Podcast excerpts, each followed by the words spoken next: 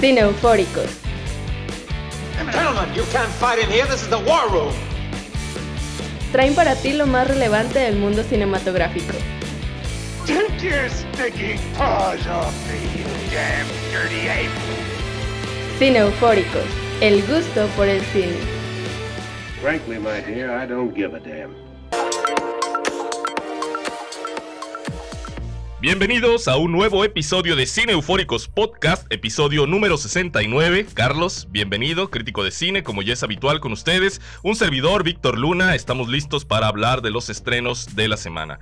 Eh, hubo estrenos interesantes, sobre todo en Netflix, pero también nos lanzamos al cine a ver Tommy Jerry, Carlito, este, una película de la que vale la pena, vale la pena comentar, así que quédense hasta el final de este programa. Hablaremos para empezar del el estreno de I Care a Lot, Descuida Yo Te Cuido, protagonizada por Rosamund Pike, y un par de series también interesantes de estreno en Netflix. Bienvenidos, Carlos, ¿cómo estás? Bien, amigos cinefóricos, un gustazo estar aquí de vuelta con ustedes, contigo, Víctor, de nuevo juntos, como cada semana, para eh, pues, hablar de cine. Así es. Eh, yo tengo dos dudas, Víctor, dos preguntas que hacerte, personales, muy personales, íntimas preguntas.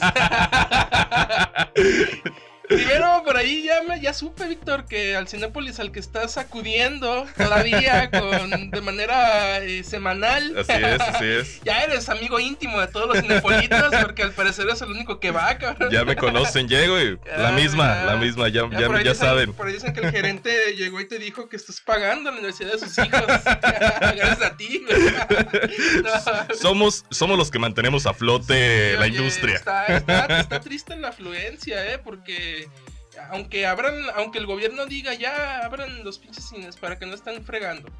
Aunque la aunque haya peli, es más, aunque haya películas de extraño importantes, aún así vuelvo a lo mismo. Yo sigo en el dicho de que ciertamente el paradigma de la gente en su, en su mente, en su forma de vivir el día a día, pues, la nueva normalidad.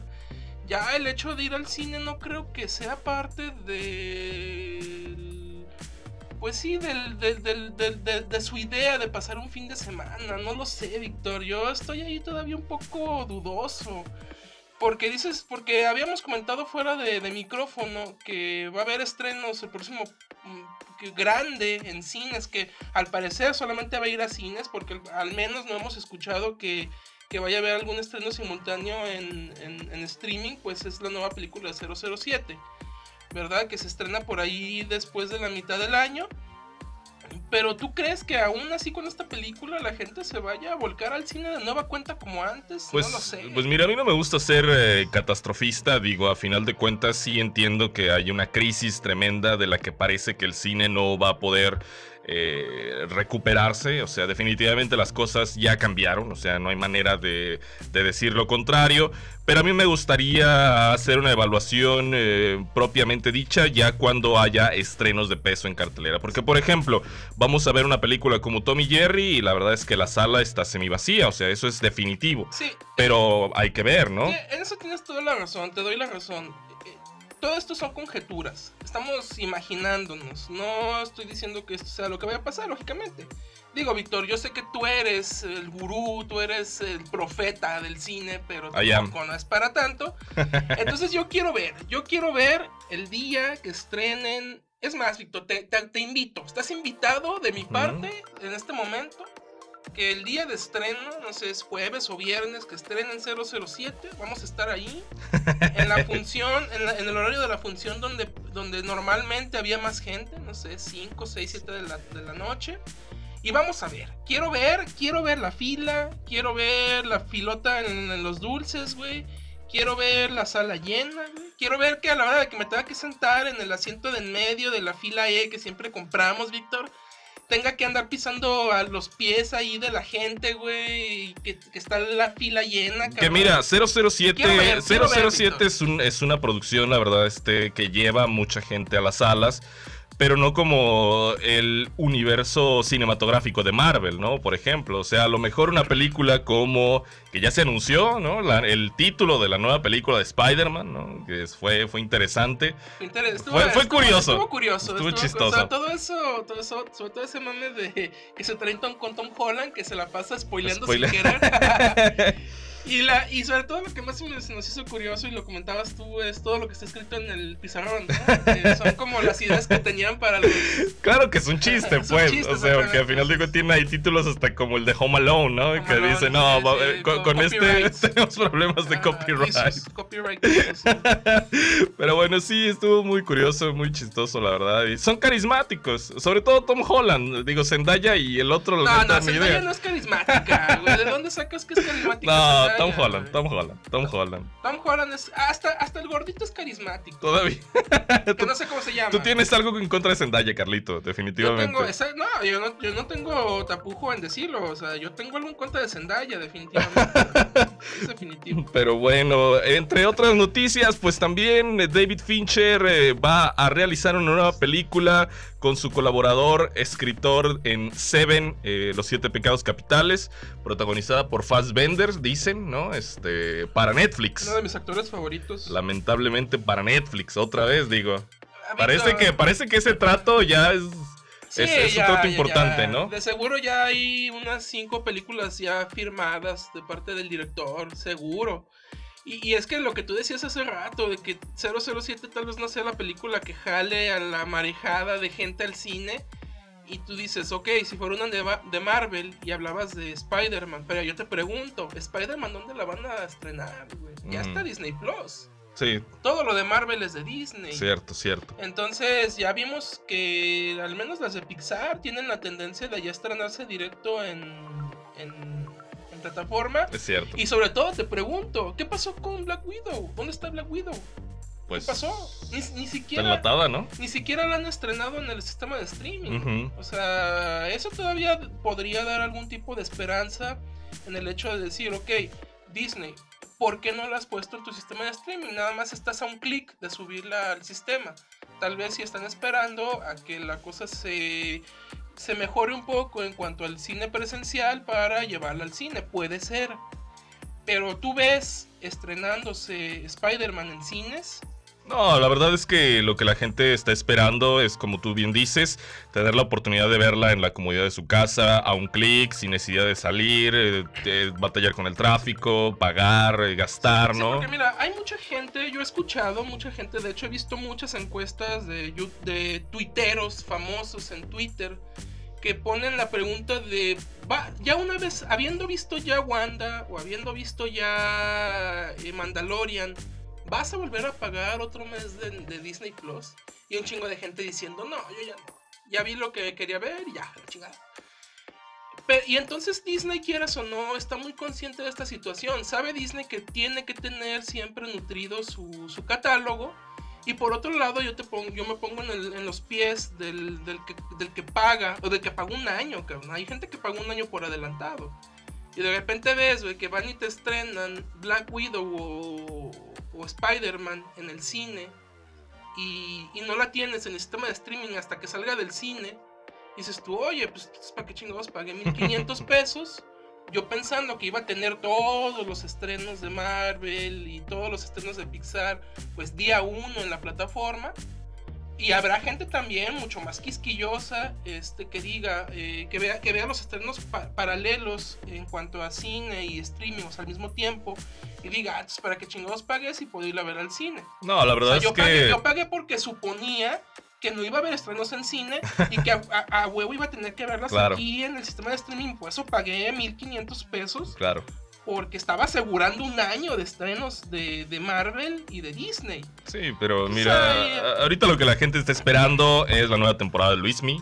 O sea, aquí ya no hay, no hay cuestionamiento. O sea, a lo mejor pueden prescindir de Disney, ¿Tú lo estás esperando? pero no pueden prescindir de Diego Boneta y de eh, esta historia que, o sea, lo, lo que mueve a la gente hoy día es lo que se vuelve Viral, tren- trending, viral, ¿no? Sí, sí, sí. Entonces, la verdad es que eh, yo no estoy esperando. Yo no vi la- ni primera- la primera temporada. La primera temporada, seamos sinceros, fue, fue popular no por la actuación de Diego Boneta, güey, no por la historia. Bueno, bueno, sí por la historia, pero más voy para allá. O sea, no, no, fue, no fue popular por la hechura y porque estuviera bien narrada la, la- la serie, porque fuera una gran producción o, no fue tanto por eso, güey, seamos sinceros, fue popular por todo el mame de lo de la mamá de, de Luis Miguel. Porque ha sido, ha sido un misterio que ha, ha rondado los, la cuestión de la, de, de- de- de la farándula a lo largo de muchos años, cabrón. Entonces te presentan a la gente una serie donde la verdad será contada, y donde veremos qué pasó con la mamá de Luis Miguel. Pues yo me acuerdo en el año que se estrenó esa temporada, pues era mame tras mame cada semana, güey. Episodio que estrenaban, pues eran conjeturas, se hacía viral, qué pasó con la mamá y la chingada. Entonces, ah, ya, ya viendo pasado, bueno, aquí, el- aquí más bien el- el- el- lo viral va a ser cómo comienza la serie en principio, porque hay que recordar que la primera temporada termina con el padre de Luis Miguel muriendo y al parecer contándole el secreto sin que la- el espectador supiera de dónde quedó su mamá. Y él queda pasmado, queda con su cara de no mames, ¿qué me acaba de decir este cabrón? No lo puedo creer. Este. Entonces toda la gente está esperando que la serie comience con reve- Luis Miguel revelando qué fue lo que hizo su papá.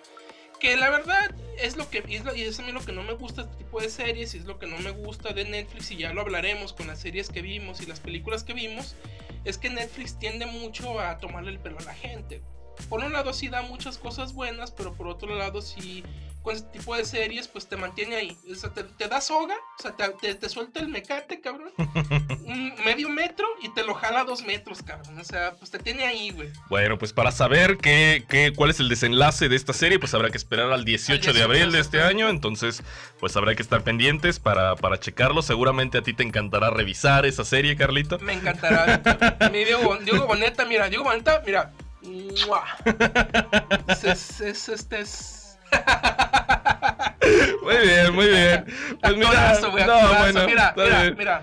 Sí, yo sé, fue lo que fue lo que más te gustó de Monster Hunter, definitivamente. Exact- sí, exactamente. Bueno, muere Diego Boneta en Monster Hunter. Yo dije, no, ya. Ya se- la- se acabó la película. la quité, sí, yo la quité. Pero bueno, venga, hablemos de los estrenos de la semana. Yo creo que el más interesante, el más relevante y que está en los primeros lugares de popularidad, si no es que en el primer lugar de vistas de la plataforma de Netflix, es I Care a Lot, una película que estuvimos esperando con ansias, con grandes expectativas, sobre todo por eh, sus actrices protagónicas, aunque el director no es tan conocido, ¿no? Eh, quizá una de sus películas más famosillas, pues es La Quinta Ola, pero definitivamente a lo mejor Es el director de la quinta director ola. de La Quinta Ola. una con Clay. con Chloe Grace Chloe Moretz. Grace- Grace Moretz. Sí, sí, sí. actriz me gusta mucho, eh. Pues eh, curioso, curioso, Carlito, que te guste tanto esa actriz. A mí me parece una actriz también interesante, un poco desaprovechada en los papeles que ha tomado en, en la- en los últimos años. Pero es carismática, güey. O Tiene- en- tiene en- su carisma. En, en Kick-Ass me parece muy carismática. Pero. Kikas ya llovió, Carlito. Eso Ya fue hace sé, 20 años, ya llovió, ya inventes. llovió, Era una ya niña llovió, entonces. ya lo sé.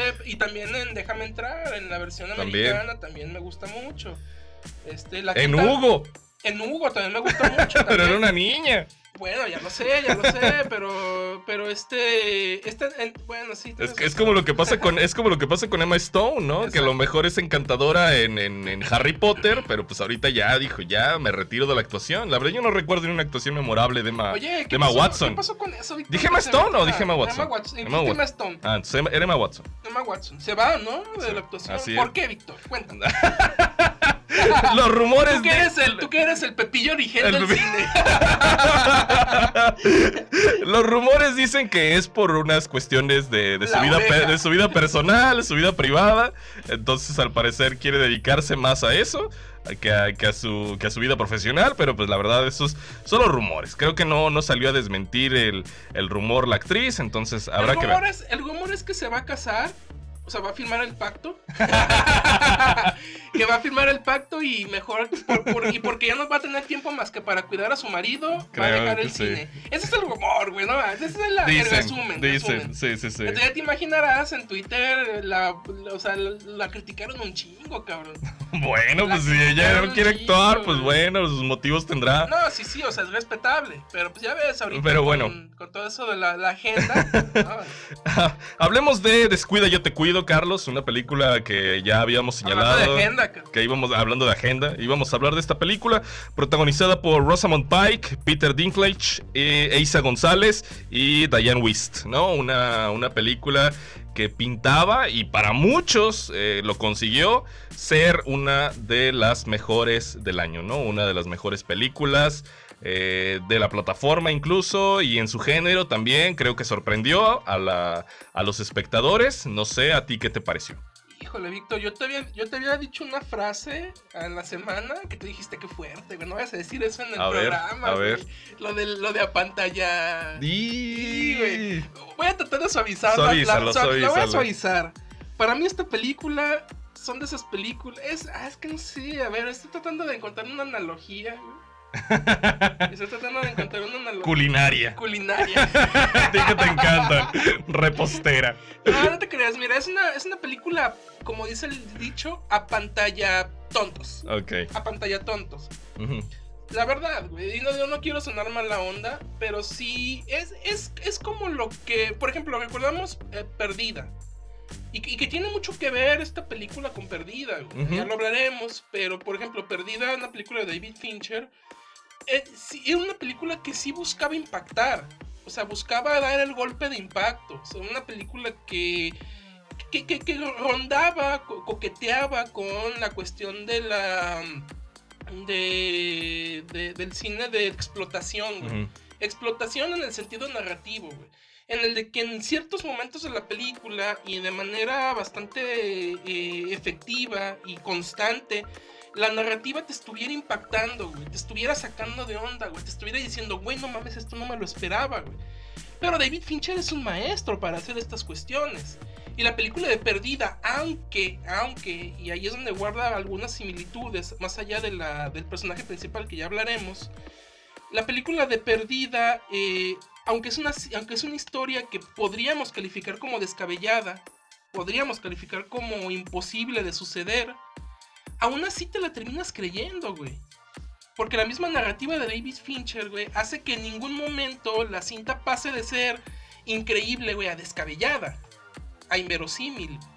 Cosa que sí le sucede, güey, a esta madre de... Descuida, de yo te cuido, yo ¿no? te cuido. Ese, es- ese es el problema. Digo, ¿de qué va la película? A final de cuentas, lo que nos está contando, creo que por más original que pueda ser, la verdad es que tiene una estructura muy convencional, ¿no? A final de cuentas, trata de una mujer que mediante algunos vacíos legales, pues se aprovecha para abusar de algunos adultos mayores, ¿no? Ella se, se declara la tutora legal, o bueno, con ahí con un, un acuerdo que tiene con una doctora para declarar a los viejitos este, incompetentes, ¿no? Para cuidarse de sí mismos. Así es, entonces ella eh, adquiere todos los derechos eh, de tutela legal sobre, estos perso- sobre estas personas, tanto para su cuidado, la administración de sus bienes, ¿no? Y entonces ahí es donde ella ve una oportunidad para aprovecharse de ellos Sí, tiene- y tiene una- hacerse de, de un buen Tiene dinero, una ¿no? pequeña empresa, pequeña, pequeñita,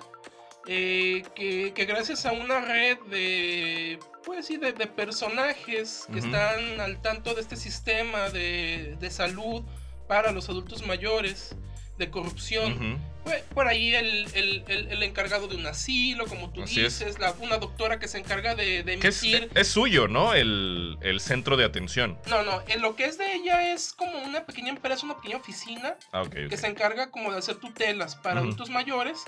Eh, el asilo es aparte. Ah, ok. El asilo es aparte, que tiene ahí este tipo que medio corrupto. Pero que- ella tiene ahí injerencia, ¿no? Sí, o sea, Porque tiene- todos tiene armada- están vinculados. Ajá, están coludidos. Ujú. O sea, es una red que ella arma de, de- de- de amigos, o sea, de conocidos, que están todos coludidos y cada uno recibe como su parte de, de este, de lo que le saca a los viejitos. Porque a la, a la hora de, de conseguir sus tutelas, pues lógicamente ella es, es pues tiene, tiene el poder sobre las cuestiones económicas de personas mayores que a lo largo de su vida tal vez pues, ahorraron, Así tienen es. propiedades. E inmediatamente ella pues va y los encierra en el asilo, allá que es madre, y yo me encargo de vender sus cosas, sacarle sus bienes, todo esto. Eso es, esa es una parte sorprendente de la película, la verdad, que, Ah, que eh, revele cómo es el tejimaneje Es el, de cómo termina eso, aprovechándose eh, de ellos, ¿no? La, la idea de la cinta, o sea, la- el core, el core de la idea eh, principal es muy, es, es- es muy interesante.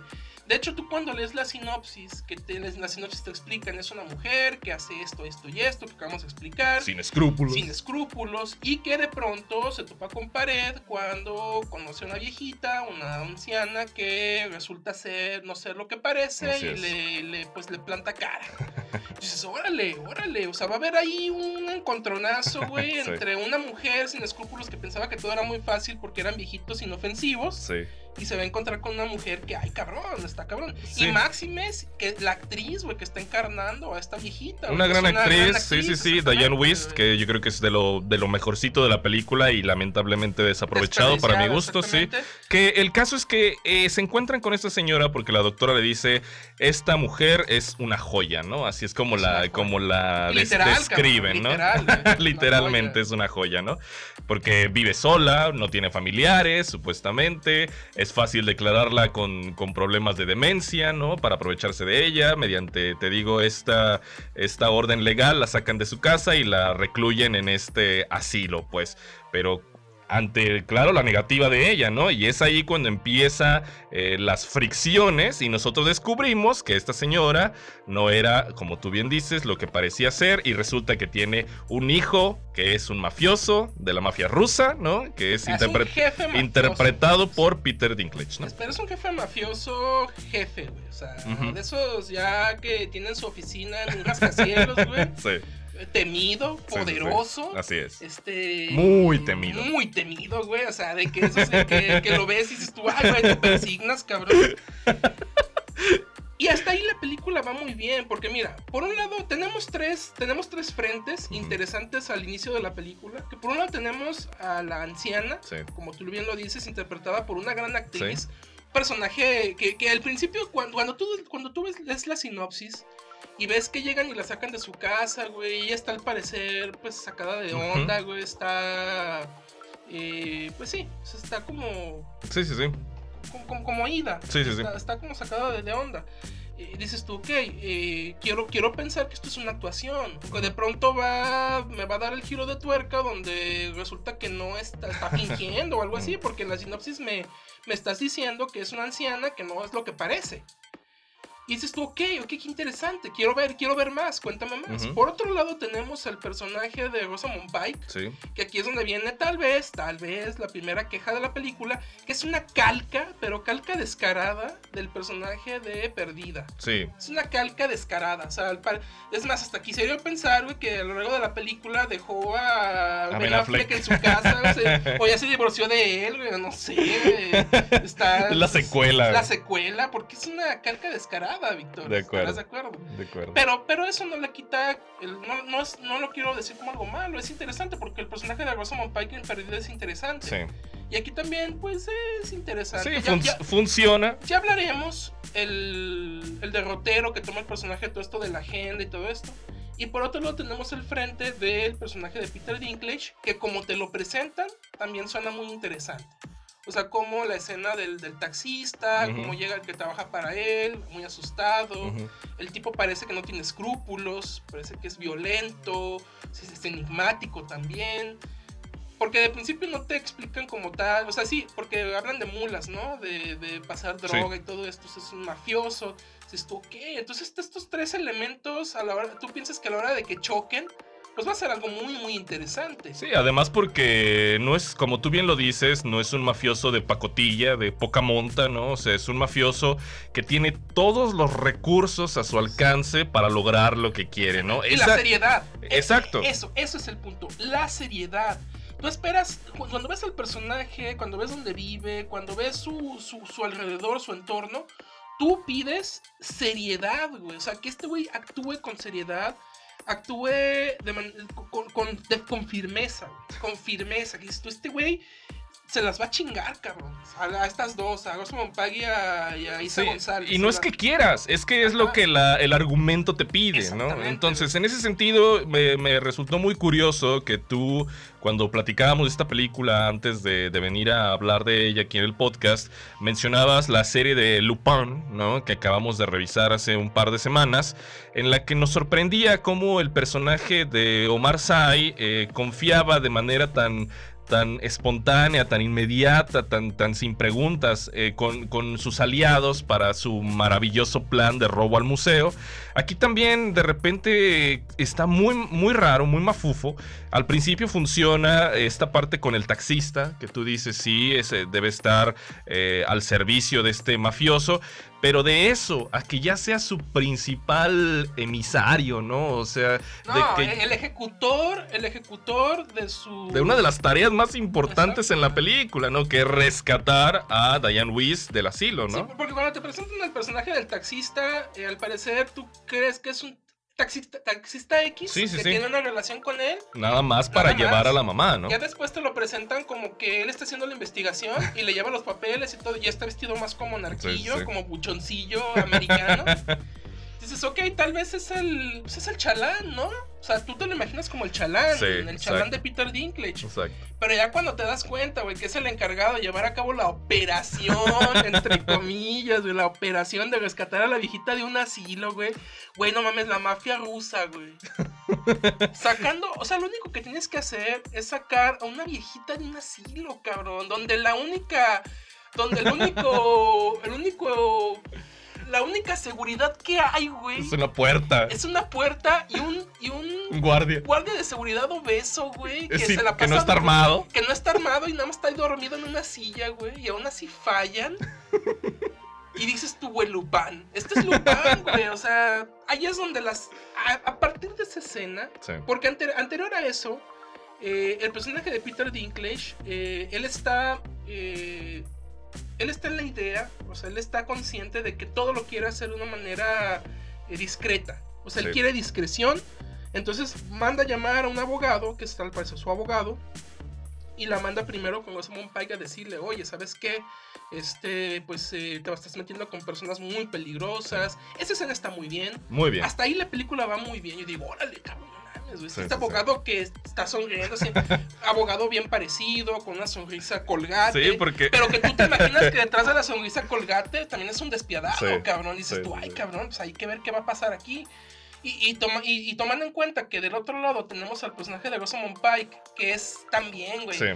¿Cómo- ¿Cómo nos la presentaron, Víctor? Cuéntanos. Pues al es- personaje, güey. Es una mujer ruda, sin, Ruda. sin escrúpulos, como ya lo dijimos, ¿no? Fría, Psicópata. calculadora, ¿no? O sea, sin. eh, que no da concesiones absolutamente a nada, Es una ¿no? sociópata, ¿no? Es una sociópata. Es una sociópata. Definitivo. Sí, sí, que no tiene. Que al parecer, por la única persona por la que guarda sentimientos es por. Por la novia. González, por la novia, exactamente. y, y- y hay unas escenas ahí que nos hacen ver cuál es el derrotero eh, narrativo y discursivo de la. De la de- de- que va a ser del personaje a lo largo de la película, que es el encontronazo que se tiene al principio de la película con el papá de una. con el hijo de una de las viejitas. Así es. ¿Cuál? Y, que- y que el gordito. Ah, sí, sí. El que, Este, spoiler, eh, spoiler, termina apareciendo al final de la película. Al final de la película. Y Pike le dice: Muchos hombres han tratado de venir a hacerme daño. Y me les han faltado manos.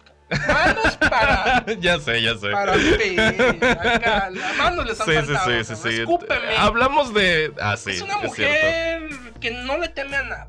Y menos a los hombres, cabrón. No, Y te lo no. hacen, eh, y haces- hacen énfasis, énfasis total. güey. Yo, aquí en Cinefóricos, y volvemos a decirlo, mil veces lo diremos, Víctor, ni Víctor ni yo tenemos algún tipo de lado en esta agenda, o sea, no tenemos eh, bando, Ujú. Siempre hemos querido estar a- al margen de todos estos dis- discursos y peleas que a- al parecer a mí en lo personal me parecen que no tienen fin, y nunca van a tener fin, y van a tener un ganador, y es puro desgaste Más aún hablando de cine. de feminismo y machismo y todo eso no nos vale. Bueno, no nos vale. Sabemos de problemática, estamos conscientes, sabemos que es algo que es una problemática, pero no nos gusta entrar en el, en el, en el, en el discurso. Pero aquí la problemática es que, ok, tiene el discurso la- el, el personaje de Rosamund Pike, no nos molesta, está bien. Aquí el problema es que este discurso en el futuro, a partir de esta dichosa escena del asalto al, a la- al, al asilo, que a partir de ahí, güey, el discurso termine permeando toda la película, güey, y termine afectando a la historia, güey. Ese es el Sí, problema. a a mí me resultó muy curioso, la verdad es que no sé qué pasó. Eh, claro que siendo un producto de Netflix no me sorprende, Pero también siendo un producto de Netflix, yo estaba muy emocionado eh, con los primeros 20 minutos, 30 minutos de película, porque estaba muy bien armada. La verdad es que la película engancha. Hasta esa escena. Parece que, parece que es un guion eh, arriesgado, un, un guion que, que- que tú dices, esto está construido como los mejores thri- thrillers que yo recuerdo, definitivamente. Como tú dices, tienes dos personajes por los que no se puede apostar por ninguno, porque los dos son, los dos son crueles, los dos no sabes qué va a pasar y esa es una cosa muy emocionante en la película. Pero de repente, como tú dices, empecemos a hablar con spoilers porque de aquí en adelante, a, a la mitad de la película, cuando tú, como tú bien lo señalaste, después de este fallido intento por secuestrar a la, a la abuelita del asilo, eh, todo se, se descarrila definitivamente. Sí, sí, sí, Entonces... Se descabella. Sí, y no sé qué pasó. No sé si des- desde un principio tenían la idea de hacer una película así, ¿no? O sea, porque tú dices, ya cuando pierde la verosimilitud, o sea, hay, hay concesiones que uno hace al género, ¿no? O sea, tú dices, sí, es un mafioso que las puede todas, una mujer que no le tiene miedo a nada, y tú dices, esto pinta para hacer una pelea de antología, ¿no? Pero ya cuando ah, de la mitad para adelante de la película tú ves que el director quiere demasiado a su personaje principal,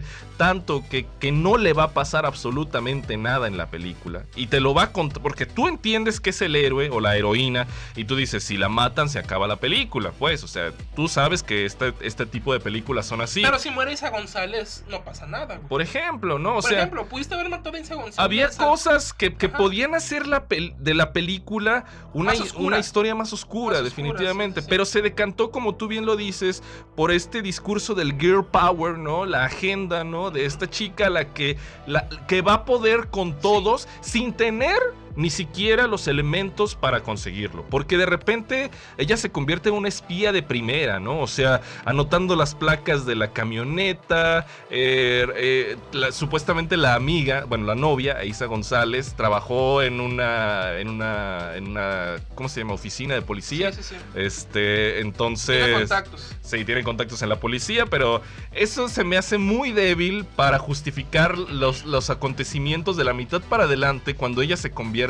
en una, Sobre en una la- espía. Sobre pues. todo la escena donde la tratan de, de matar, cabrón, en el coche, güey. Que la tratan de hacer ver como si fuera un accidente, güey. La escena donde sale del agua, Sí. cabrón, como Terminator, cabrón. la escena donde llega al, al- la tienda esta de conveniencia, güey, al Oxxo este que está ahí, uno, ahí en la gasolinera. Y llega, o sea, parece que estás entrando, parece que estás viendo entrar a Ethan Hunt, cabrón. Es Ethan Hunt, güey, después de una noche de, de, de acción. Acá sobreviviendo de la explosión, güey, como si nada. Sí, güey, o sea, es que yo no quiero que todos los personajes femeninos de ahora en adelante sean sean Sarah Connors, ¿no? O sea, No, no, no. Sarah Connors o Ellen Es que Ripley. ese es el punto, Víctor. El punto es que no, no lo pongas ahí nada más por ponerlo y por da- y por palomear la agenda, güey. No, ese, ese, ese no es el fin, no es el chiste. Y no tiene nada que ver aquí, por ejemplo, ella pudo haber ganado, como al final de cuentas creo que lo consigue, Entre mm, comillas. entre comillas, por aquella concesión hacia el espectador, que sabiendo que es un personaje odioso, pues al final el- el- la película trata de resarcir, ¿no? Lo que, lo que, lo que nosotros esperábamos desde mucho antes en la película. Eh, pero de todos modos, la verdad es que sí queda a deber un poquito en la construcción de una historia mucho más creíble, mucho más seria, como tú dices, pues. Sí, no, yo a mí, a mí lo que me deja la película, Víctor, es que si algún día en mi vida, güey, me topo con la mafia rusa, yo me voy a reír, cabrón. Yo voy a decir, no mames. A mí, a mí, ya me pintaron la mafia rusa como que son unos inútiles, güey. no, les digo, te- güey, no inventes, es que no, no, no, no, no, no puedes arruinar así una historia. Digo, no, no quiero decir que después de la dichosa escena donde todo se va al traste, no haya escenas que sigan siendo rescatables. Por ejemplo, la confrontación de la anciana con Rosamund Pike, donde trata de, de estra- estrangularla. Ese diálogo, esa escena como tal, está muy bien, está interesante, está bien hecha, tiene peso, tiene potencia. Es, es hasta cierto punto oscura, eh, sí, sí te mueve. Sí. Pero, pero, pero ya, ya hubo ahí muchas cosas, güey, que permearon la película y que, que per- te- y permear, y sobre todo permearon tu imagen que tienes en ese momento en tu cabeza de muchos de los personajes en pantalla. O sea, ya, ya no ves a Peter Dinklage con el mismo temor, güey. Ese es el problema. Después de que ella eh, lo secuestra de una manera tan ridícula, tú dices, neta, Y Rosa- ese era el mafioso tan Y- temido. Exactamente. Y Rosamund Pike termina cayéndote muy mal, güey. Pero, ok, yo sé que la, la idea de la, de, la, de la cinta es que te caiga mal. Pues está bien. Pero una cosa es que te caiga mal en pro de la película y otra cosa es que te caiga mal en contra del Exacto. disfrute de la Sí, película. sí, sí. Y aquí la cosa es que te cae mal en contra del disfrute de la película porque llega un momento en el que sí, como tú dices, ya te dejan muy en la película te deja muy en claro que jamás le va a pasar nada a Pike, güey. Y eso le quita un chingo de, de misterio y emoción a la película, güey. Es Sí, ya, ya no sientes la misma emoción ni interés por ninguno de los dos personajes. Y eso, es, y eso acaba la película para mi gusto a la mitad. Y al final, güey, el final te, to- te, te toma el pelo, güey, el final. Y ahí es donde te digo que la, la película sí se me hace muy a pantalla pendejos. Como que lo diga. Esa pantalla. Porque el final, el final ese mame de que... De que, ¿De que se ¿sabes asocian? qué? ¿Sabes qué? No te voy a matar, no te voy a perseguir. Mejor ya vi que estás cabrona. este, te voy a... Mejor hay que unirnos para... Y ahí, en, en tres minutos, güey, no mames, güey, arman la más grande empresa defraudadora del mundo, cabrón, de la historia, güey. Ahí, güey, en dos minutos, güey, le explica, Sí. vamos a hacer esto, esto, tú vas a hacer esto, vamos a comprar esto, y vamos a cambiar por aquello. Y no mames, güey, en ese momento allí, güey, no, ya, es puta madre, güey, ya, ahí, güey, genios del, genios del fraude, güey, y corporativo. No, cabrón. y ese final sacado de la manga, ¿no? Que recuperamos al personaje del hijo Y al al final, ¿no? Y que tú dices, no, no, no, no, no, esto es demasiado. Que, que yo te había, yo había hecho mucho la. Yo, yo, yo te había comentado que había recordado mucho esta película de Ridley Scott, del consejero, Ujú. el Consular, con, con Fassbender, con Brad Pitt, con, con Bardem y esta Cameron Cameron, Díaz. Donde ahí hay un personaje que es Brad Pitt. La mayoría de los personajes mueren a lo largo de la película porque ese sí es una película de mafiosos dura, oscura, re- real, cabrón, donde sabes que en cualquier momento puedes morir. Vale madre si seas el personaje principal o no, güey. Y por ahí hay el personaje de Brad Pitt, bueno, hace muchos años que la vi, pero recuerdo que el personaje de Brad Pitt al final sobrevive o alcanza, o él se cree ya victorioso, o él cree que ya pudo eh, pasar por encima de la mafia. O sea, más bien él cree que ya tiempo después pudo salir del alcance de la mano de la mafia. Se dijo, yo ya la libré, cabrón, no mames. Está bien cabrón salir de ese negocio. O cuando tienes problemas con la mafia es muy difícil salir avante. Y él al parecer sale, güey. Pero por allí en una tarde de agosto, güey, en, Nue- en Nueva York, güey, en, en Los Ángeles, no sé qué ciudad era, güey. Por ahí de repente va pasando por un lado una mujer, güey, que de repente como de la nada, güey, le avienta encima del cuello, güey, un mecatito, güey, un como cable, güey. Y el cable es un sofisticado mecanismo que va cerrándose, güey, hasta que lo decapita, güey. Entonces la película al final, güey, sí te, te deja, güey, con esta idea bien cabrona de que puedes tú creer que ya saliste del pedo, pero aún así, güey, en algún momento te va a llegar el destino. Entonces, yo, tú pensarías que este tipo de película iba a tener al final ese tipo de mensaje. Iba, a ir por otro derrotero, iba a ir por otro camino, iba a tener otro color, otra, o- otra sensación, pero no es así. Como tú dices, al final se descabella y terminas viendo a la mafia rusa pues como mafia de caricatura. Sí, creo, creo que es lo, lo mismo que pasa también, por ejemplo, con otra película también muy de agenda, que es la de Promising Young Woman, eh, la de... ¿Cómo se llama? Venganza, Dulce Venganza o algo así. Bueno, no, no me acuerdo bien cómo, cómo le pusieron en Latinoamérica. Pero sí, otra vez tenemos a, a estos personajes que en algún momento pues reciben lo que se merecen, pero no, es, no, no está construida ese, ese desenlace a partir de, eh, digamos, la verosimilitud, eh, el compromiso con realmente lo que es la realidad o los peligros a los que se enfrentan durante la historia que te tratan de contar. A final de cuentas creo que eh, Descuida yo te cuido. Eh, es una película que engancha, se deja ver, la verdad. O sea, Ah, no, eso sí, no, eso sí. no voy a negar que la Eso sí. película tiene un estilo muy pop. también, como esa otra de Promising Young Woman, ¿no? Este tiene usa unos colores y una iluminación y una música que se encargan de que los personajes se vean, sobre todo que se vean cool, que se vean con estilo, ¿no? Porque se trata de configurar estos personajes que se conviertan de algún modo en personajes que admirar, ¿no? Pero la verdad es que yo, eh, sabiendo ahora lo que sé de esta película, sabiendo cómo se descarrila de la mitad para adelante, sabiendo el desperdicio de talento, sabiendo que el guion eh, construye 20, 30 minutos de buen cine y después eh, se va por el agujero más oscuro de, de lo más genérico que hay en Netflix, la verdad es que yo diría que la película es eh, ya sea desechable para ver y tirar o definitivamente este mejor evitarla. Va a haber mucha gente a la que le va a gustar muchísimo. Yo, yo, yo veo a mucha gente poniéndola entre sus favoritas del año. Mucha gente. Porque también es cierto lo que tú dices, Víctor, pero por otro lado sí se ve, como tú dices, la construcción de personajes, de situaciones, el guion, visualmente. Sí está todo configurado eh, para que sea el producto Netflix que la rompa en la plataforma. O sea, y está muy configurado para ser del gusto del gran público. Y va a haber mucha gente que sí le guste mucho la cinta. Eh, y no sé si sea, si sea eso un problema o sea bueno, no sé, eso no nos toca a nosotros decidirlo. Pero tienes razón, la película se deja ver, la película pues tiene mucho ritmo, es entretenida. Pero ese es el problema, que te saca mucho de la ilusión. Sobre todo si eres un espectador a- al que le interesa que le cuenten bien una historia. Exactamente, exactamente. Pero pues ahí está, Víctor. Ahí Eh, queda I Care a Lot, I Care a eh, Lot. por Rosamund Pike. Hablemos de un par de series de Netflix que pudimos ver en esta semana. Una de ellas y la más eh, popular eh, es la de Detrás de sus ojos, una serie británica creada por un tal Steve Lightfoot y que también cuenta con la participación de Simona Brown, Eve, Eve Eve Hewson, Tom Bateman. Esos son los actores protagónicos. ¿Cuál, Sim- de ahí, ¿Cuál ahí es la hija de Bono? ¿Es que nombre tiene? no tengo idea.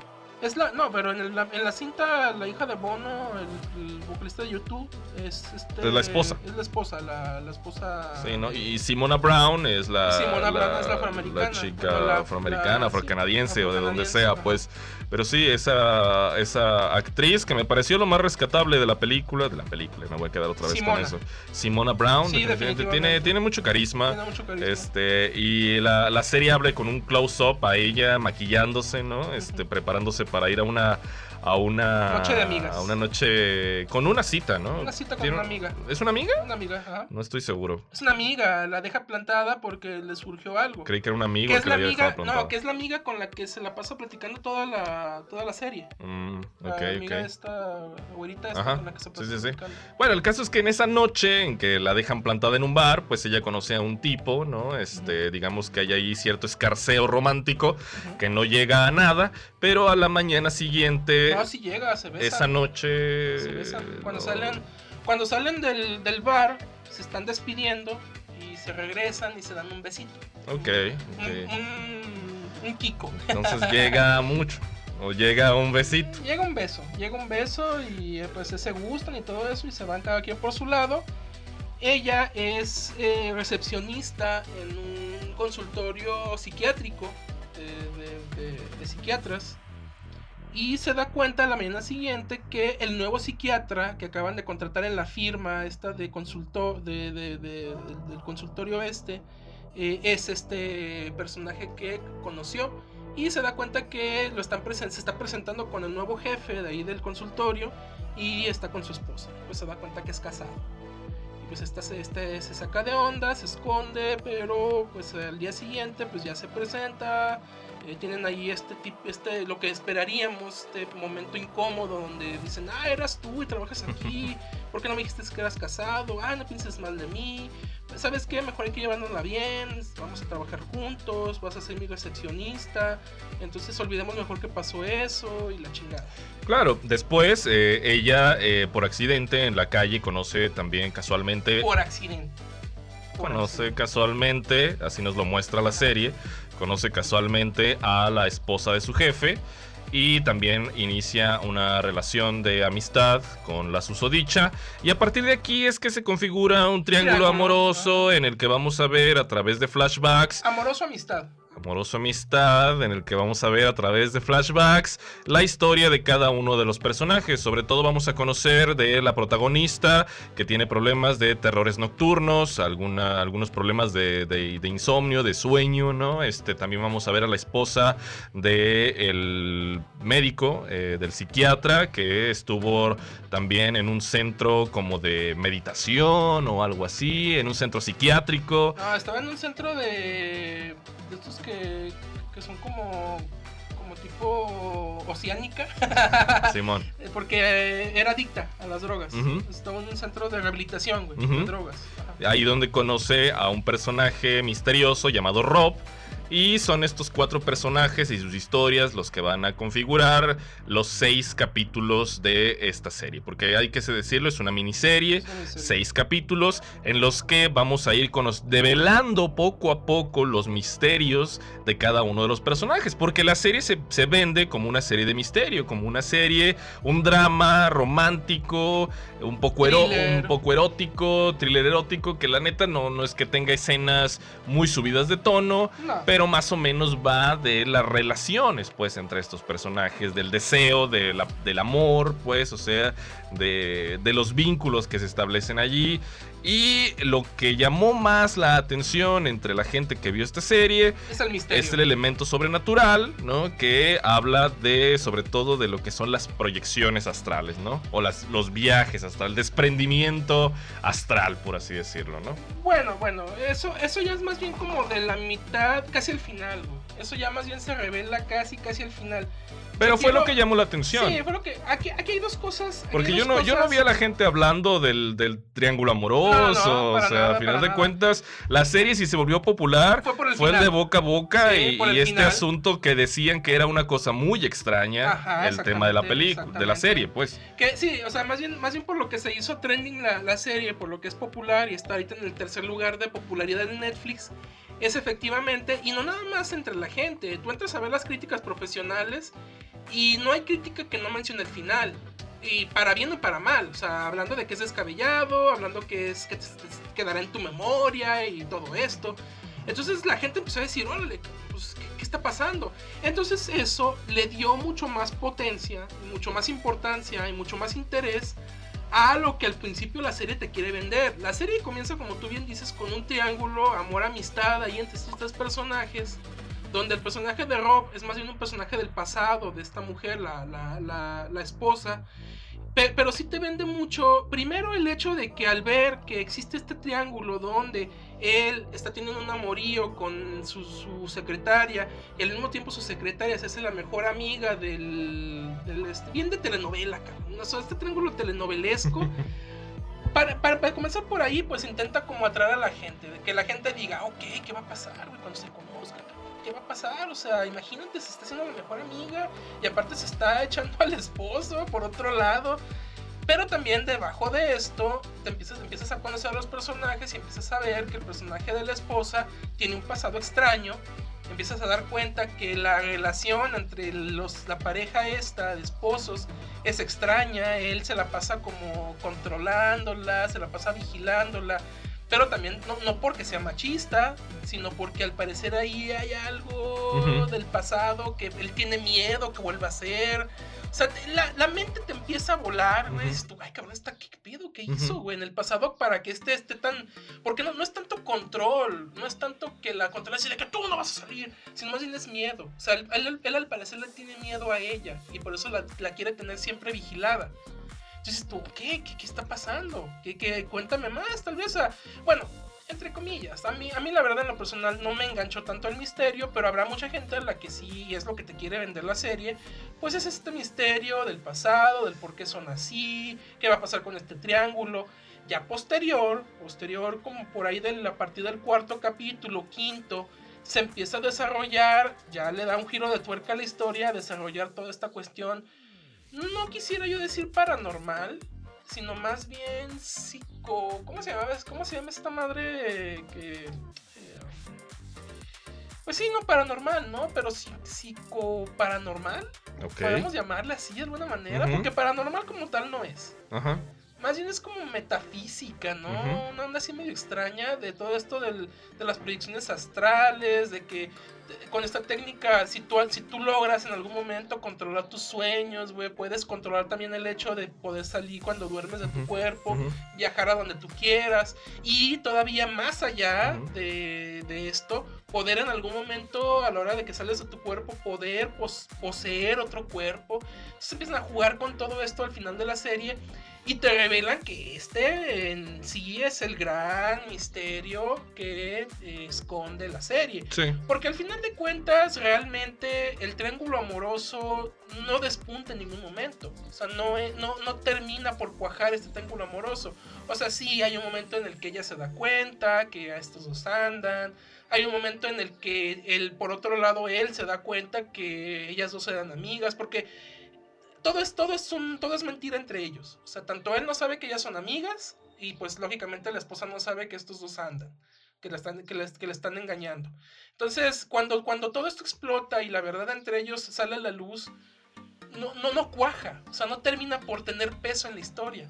O sea, se, se enojan y ya a los cinco minutos ya, ah, bueno, está bien, ni pedo. O sea, sí, o sea, no. O sea, ellas siguen siendo amigas, güey, se siguen hablando, güey. Estos dos se siguen viendo, güey. ujú. O sea, realmente no hay como tal un peso dramático en este drama amoroso.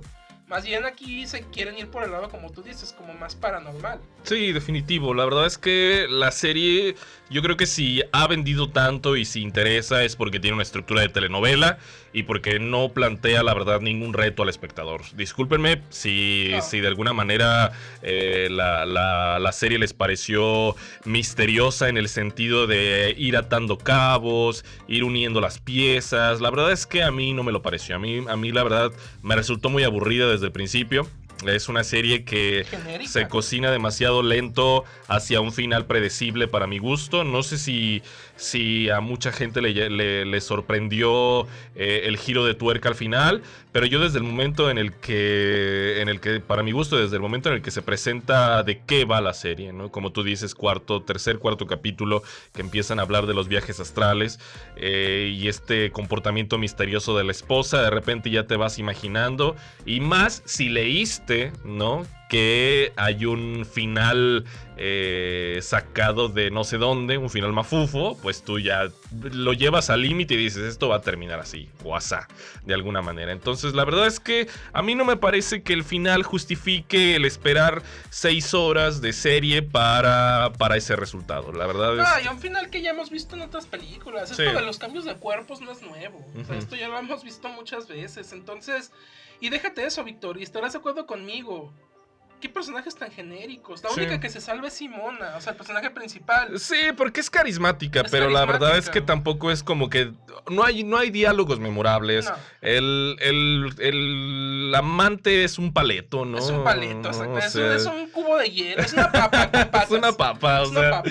no inventes. Ella, ella, la esposa es linda. A mí me gustó, pero aún así, este, este, este, este como tufillo que le quieren dar al personaje de, de, de oscuridad, güey, siniestro, misterioso. Esta dama sola en la casa con bata blanca Sí, y sí, sí. moviéndose como fantasma, con esta mirada así acechante.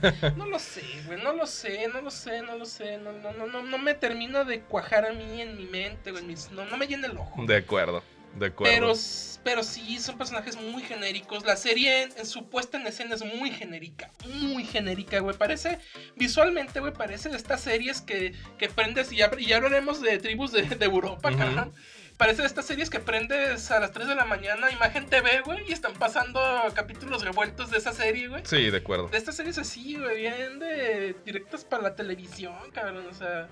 Te digo, lo la, verdad, la verdad es que no hay escenas eh, realmente de peso, escenas memorables. Sí sabes que hay un misterio, sí sabes que hay un entramado de relaciones ahí que se supone que te deberían de mantener interesado, pero a final de cuentas la serie no cuenta nada nuevo, ¿no? Entonces, eh, la verdad yo no perdería mi tiempo con seis horas, lo hemos perdido por hablar de la serie para ustedes, ¿Quién pero... me va a regresar mis seis horas? ¿Quién me va a regresar mis seis horas me va a regresar mis seis usadas horas? en detrás de sus ojos? Y luego con el título, pues ya más o menos te da una pista también de qué va esto. Una serie británica. eh, es interesante por algunas, un par de actuaciones por allí, pero la verdad es que otro producto más desechable de Netflix, que la verdad es un engaño. Netflix se está convirtiendo Víctor, yo- yo en te- una plataforma manufacturera de engaños. en serio, o A sea... ver, Víctor, si tú pusieras en una balanza, en una balanza, las horas que te ha quitado Netflix, güey, las horas de, de felicidad que te ha dado, ¿cómo quedaría esa balanza? No, pues muy este, desequilibrada. Sobre todo, sobre todo ganaría, ganaría el peso de las horas perdidas, definitivamente. güey. Pero pues ya que hablando de horas perdidas. ¿qué hablando de horas perdidas, pues hablamos también de Tribus de Europa, una serie también de Netflix. Ahora es de desde Alemania. Llega una serie que parece haberse inspirado mucho en estos productos como los de Juegos del Hambre. Juegos del hambre, Porque cabros. incluso su una de sus protagonistas o su protagonista Jennifer eh, Lawrence se parece se parece muchísimo a Jennifer Lawrence Jennifer Lawrence de definitivamente. Y yo te lo dije, Víctor, cuando estábamos viendo, porque la vimos juntos, Víctor, esta serie. La vimos juntos como, Sí, como buenos amigos. así es, así es. Una serie que, que plantea un futuro postapocalíptico, ¿no? En el que hubo, hubo un apagón tremendo en el año 2029. Ajá. La serie se desarrolla. Es alemana. la- es alemana. La serie se desarrolla, digamos, 50 años después de este apagón. Y el mundo se ha dividido en, en tribus. ¿no? Una de ellas, la que nos presentan en el primer episodio, pues es la tribu Origins, que no son propiamente eh, guerreros, pues, o sea, es- ellos, ellos quieren estar eh, en su comunidad sin meterse en problemas con Y, nadie. y más, y más orientados a la naturaleza, a vivir de la naturaleza. Así es. Es como más una tribu primigenia, güey, Así es, primitiva. güey. así es. La serie arranca sobre todo cuando eh, eh, miembros de esta tribu ven una nave caer, ¿no? Este, eh, una nave que al parecer posee tecnología sofisticada. En la serie le llaman tecnología de los Atlantes. ¿no? Es de la Eh, tribu de los Atlantes. Ajá. Y al ir a, a ver si hay sobrevivientes, porque son buenos samaritanos, encuentran un dispositivo, una tecnología en un cubito, un, Que termina- un cubo luminoso. Que termina siendo como, como el anillo del poder de la serie. Exacto, exacto. Que todos quieren. Es, el, Exacto. es el objeto que todos quieren porque Exacto. todos se van a pelear. Por esa tecnología, Por esa sí, tecnología. sí, sí. Hay, una, hay un sector, eh, un grupo de personas que tienen eh, mayor eh, tecnología, ¿no? Como que acapararon más la tecnología después del apagón, se hacen llamar los cuervos, ¿no? Que están buscando eh, al, al- piloto y, a- y este cubo, ¿no? Este, pero son eh, despiadados, lo que nos brinda momentos de violencia gratuita tremendos, ¿no? Este, definitivamente, digo, porque sí hay momentos donde tú dices, esto está, esto está tre- tremendamente sangriento y la neta no tiene sentido, o sea, sí te pintan personajes despiadados, pero la verdad es que si el guion justificara o te construyera un universo en el que estas cosas pueden ocurrir, podría ser, pero la verdad es que como tú bien lo dices, la serie se, se- se construye de manera tan genérica que no pareces, eh, ni siquiera te importa, pues, cuando, cuando ves estos momentos de, de despliegue de violencia o estas escenas de acción, la- el movimiento de cámaras también a veces me marea un poquito, no sé, tiene la manía el director de filmar, darle la eh, vuelta de, todo, darle la, la vuelta a todo, conversaciones eh, que tú dices, a ver, por Acá favor. un personaje diciéndole al otro, ahorita vengo, voy al baño. Y la cámara dándole las, dándole las 20 vueltas. Exacto, cabrón. exacto, exacto, sí, sí, sí. Pero no sé, ¿a ti qué te parecieron los personajes? Generico- ¿Qué te No, pareció la historia? la, la serie es Genericolandia, güey. Genericolandia, de verdad. Yo está, cuando estábamos viendo la Víctor, yo estaba sentado, tú me viste, yo estaba sentado y estaba como el meme de DiCaprio en, en Once Upon. Mira, mira, mira. Mira, mira, mira, mira. Acá, todas las cosas güey, que, que yo ya sabía que iban a pasar.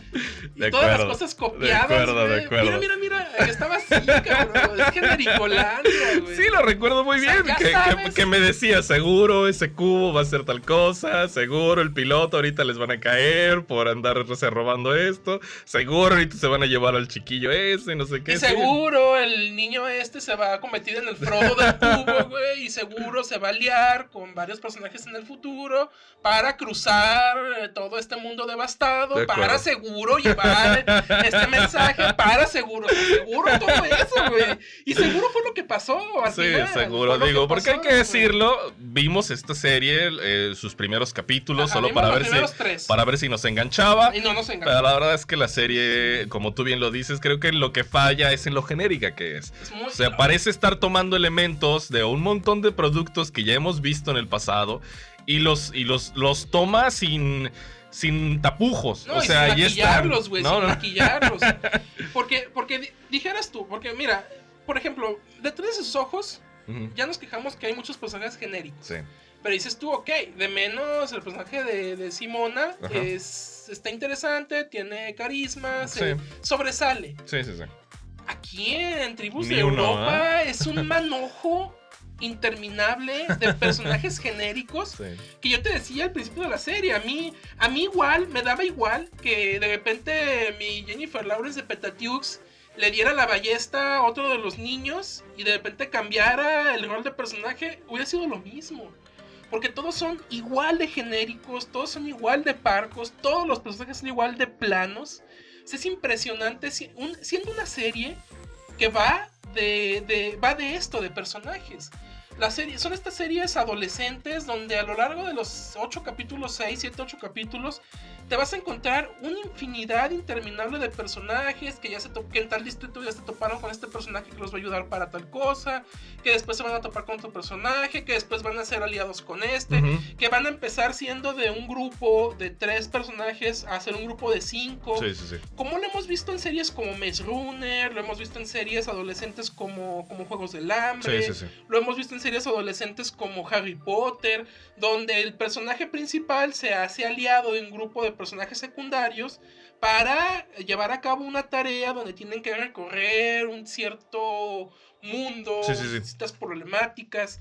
Pero en estas series que acabo de mencionar, pues son personajes que de menos cada uno lo identificas con cierta personalidad. Aquí no, cabrón, aquí, híjole. Y la verdad la serie, yo cuando vi el avance, porque hay que, hay que reconocer que la serie tiene cierto... ¿Atractivo? Tiene cierto atractivo visual, Ujú. Sobre todo en cuanto a los efectos especiales, sí se ve que le, metieron algo de dinero a la serie, sí, sí se ve. Pero por otro lado, ya, ya en. Ya viendo la serie te das cuenta que también visualmente está muy genérica. O sea, las aldeas, los vestuarios, visualmente, fuera de los efectos CGI que tiene, que están pues dos, tres bien logrados.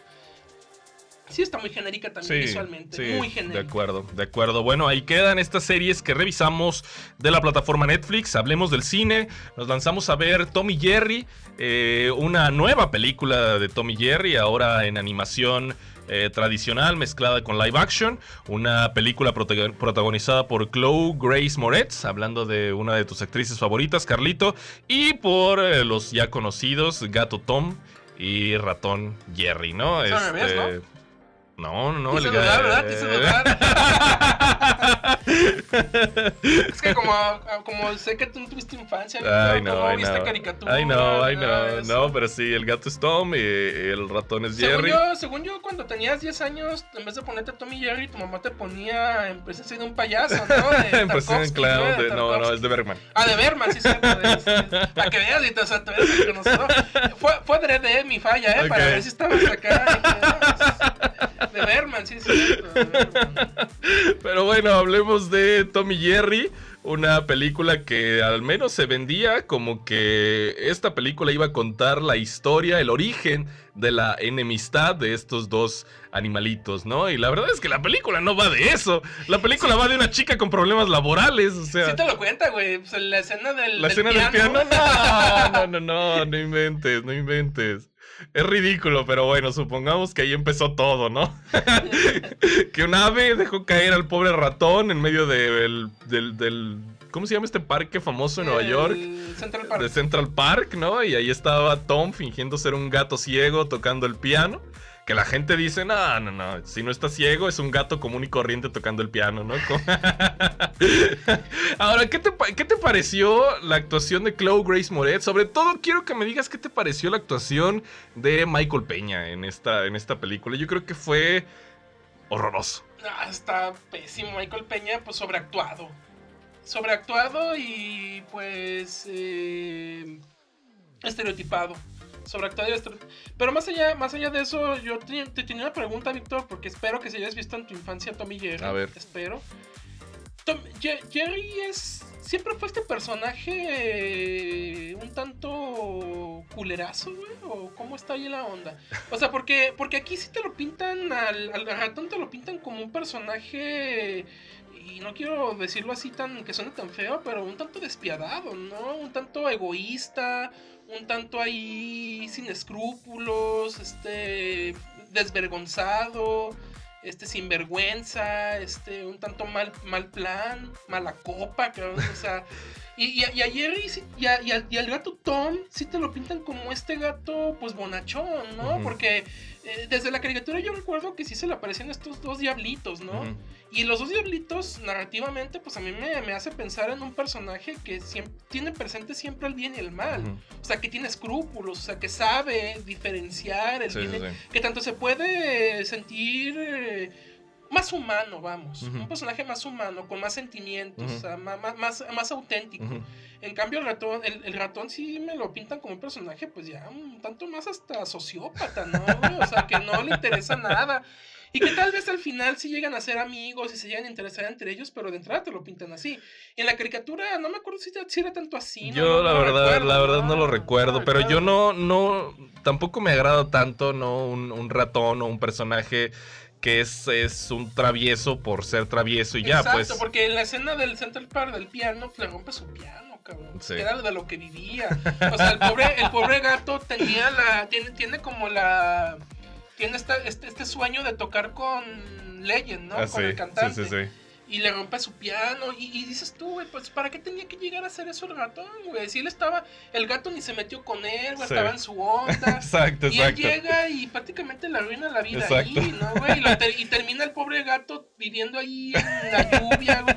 O sea, dices tú, güey, ¿qué onda? O sea, ¿qué, qué, qué mensaje me quieres hacer con esto? De O sea, acuerdo. ¿cuál es el mensaje aquí? O Sí, sea, porque ¿qué- yo no recuerdo que su antagonismo fuera, fuera tal, pues, o sea, de, de un odio así, de más allá de, de que es un ratón y el otro es un gato. Pues aquí ya te lo pintan como que no solo es que sea gato y ratón, sino que el ratón es un hijo de la chingada, ¿no? hijo de la chingada, sí, pero- Entonces es ahí donde de repente tú dices, híjole, como que, como que no, no funciona tan bien a la hora de contarte la historia y que, que busque que tú empatices con los dos personajes de alguna manera, ¿no? Y por otro lado, como tú dices, tenemos el personaje de Chloe Grace Moretz, que pues es una mujer con problemas financieros y de trabajo, que de, de rebote y ahí utilizando Unas eh, artimañas. artimañas Rosamund Pike, Así, termina haciéndose de un trabajo en el así hotel. es. donde eh, muy al estilo de, de esta película de las brujas, güey, se dan cuenta que hay un se da cuenta mi Mr. Bean, güey, pero Sí, sí, encarnado en Michael Peña, güey. Eh, que, que hay un ratón en el, en el, en el, en- en el edificio y pues no puede haber un ratón siendo que va a haber la boda de la gran, gran pareja Sí, sí, sí, de la farándula social, güey, de Nueva York. De Nueva. York, sí. Que aquí también es algo que me sacó mucho de y tú también lo comentaste, ¿no? Que le dieron como mucha importancia a la relación de la pareja. Sí, de acuerdo. Y termina siendo igual, una pareja bien genérica, güey. Que igual te vale madre si se casan o no, cabrón. Sí, la verdad es que el problema de la película, más que la animación, porque ya lo habíamos comentado en, en otras películas que utilizan este estilo de animación, funciona. Creo que aquí no queda tan mal porque también no son los únicos personajes con animación tradicional, ¿no? Exacto, exacto. A mí, a mí lo que me gustó fue que eh, pasa mucho lo que pasa, por ejemplo, en. No en, no en Space Jam. Space Jam no. Pero sí pasa mucho como lo que pasa en, por ejemplo, en ¿Quién engañó a Roger Rabbit, güey? O, o en, no sé. Hay una película con Brendan Fraser, también de Looney Tunes, donde también es como de espías. Y también mezclan animación tradicional con live action. Pero aquí lo que me gustó, como tú dices, es eso, que todo, todo animal, insecto, todo ser vivo que no sea humano, son de caricatura. Y te, y te meten la idea, o sea, te meten el universo de que es lo normal. O sea, la gente los ve como lo normal. O sea, pare- pareciera que nada más nosotros como espectadores los vemos como caricatura, pero a los ojos en este universo de la película, de los personajes y de la gente que po- está poblando esta ciudad, los ven como si fueran animales normales. Es. Eso Y- le da credibilidad. Y que pueden hablar. Bueno, Entre pueden ellos. comunicarse. Entre ellos. Y también un poquito con los humanos, ¿Ah, ¿no? sí? Eh, Ah, el momento, aquel momento en el que ella y Tom empiezan una interacción y de- Tom le dice cómo se llama, ¿no? O cuando va y, y toca la puerta del ratón y el ratón tiene su propia tarjeta de presentación y cosas así, ¿no? Este, son, son elementos, ¿no? Que de repente sí pueden ayudar un poquito a que, a que el espectador no se sienta tan alienado con lo que está pasando en pantalla. El problema de la película, yo creo, porque a final de cuentas no creo que ni que satisfaga ni a, ni a los más chiquitos ni a los ni a los más grandes, es que no está sostenida en una buena historia o en una historia interesante. A final de cuentas, la película narra, sí, el proceso de contratación del personaje de Grace Moretz en este hotel, el desarrollo de esta gran boda en el hotel, ella como organizadora eh, amateur de bodas, ¿no? Que como tú bien lo dices, consiguió el trabajo de manera ahí con un- algunas artimañas, pero no sabiendo bien de qué va todo esto, tú, es, la película espera que tú te intereses por la forma en que va a resultar la boda, si va a resultar en un desastre o si le van a salir bien las cosas. Y siento que los personajes de Tom y Jerry a final de cuentas quedan un poquito de lado, sí se ven involucrados hacia el final en el asunto de que esta boda llegue a buen término, pero la verdad es que siento que tanto la actuación de Grace Moretz como los personajes de Tom y Jerry están desaprovechados en la película y no, no entretiene. La película es muy sosa, ¿sabes? La película no, no tiene sorpresa, no tiene gags No tiene gags, divertidos, exactamente. ¿no? O sea, Uno nada más. tiene- Donde, donde Tom trae las alas como de Batman, güey. Y se va, al- y se va a la luna, güey. Y está ahí. sí, bueno, sí, son, Está son cagado. elementos, son pero, elementos. Pero yo sí siento mucho porque yo en mi, en mi memoria, ya como muy fija de, de- de mi infancia, sí recuerdo mucho la caricatura y sí siento yo que sí, sí es mucho... Sí es cansado esta dinámica del gato y el ratón. Ujú. O sea, y, y creo que creo yo que en la película no hacen el mínimo esfuerzo para inyectarle algo de vitalidad, algo de novedad. Ujú. Y sigue siendo la misma fórmula calcada de las Exacto. caricaturas viejísimas, porque la caricatura es muy vieja, Ujú. cabrón, no mames, hace como 40 años. güey. Entonces sí se siente que es- se siente muy perezosa Sí. A la hora de mostrarnos los. Sí, el no, no está armada con inteligencia, Sí, no, no, como no. para decir el ratón es inteligente y el gato puede ser lo más, ¿no? O sea, la verdad no hay esos elementos. Y resulta una película, la verdad no es la película tampoco que va, que va a resucitar las salas de cine, así que yo creo que mejor esperen a que aparezca en Netflix o donde quiera que vaya, en cualquier plataforma de streaming que vaya a aparecer. Mientras tanto, pues nosotros seguiremos revisando eh, estrenos, eh, es- viene... Pues. Hablaremos de lo- las premiaciones de los Globos de Oro en nuestro vienen. próximo episodio y del final de WandaVision, que también está en los primeros lugares de popularidad, ¿no? Entonces, Sí. mientras tanto, pues hasta aquí queda nuestro episodio número 69. Aquí seguimos hablando de cine. Hasta la próxima, Hasta la próxima.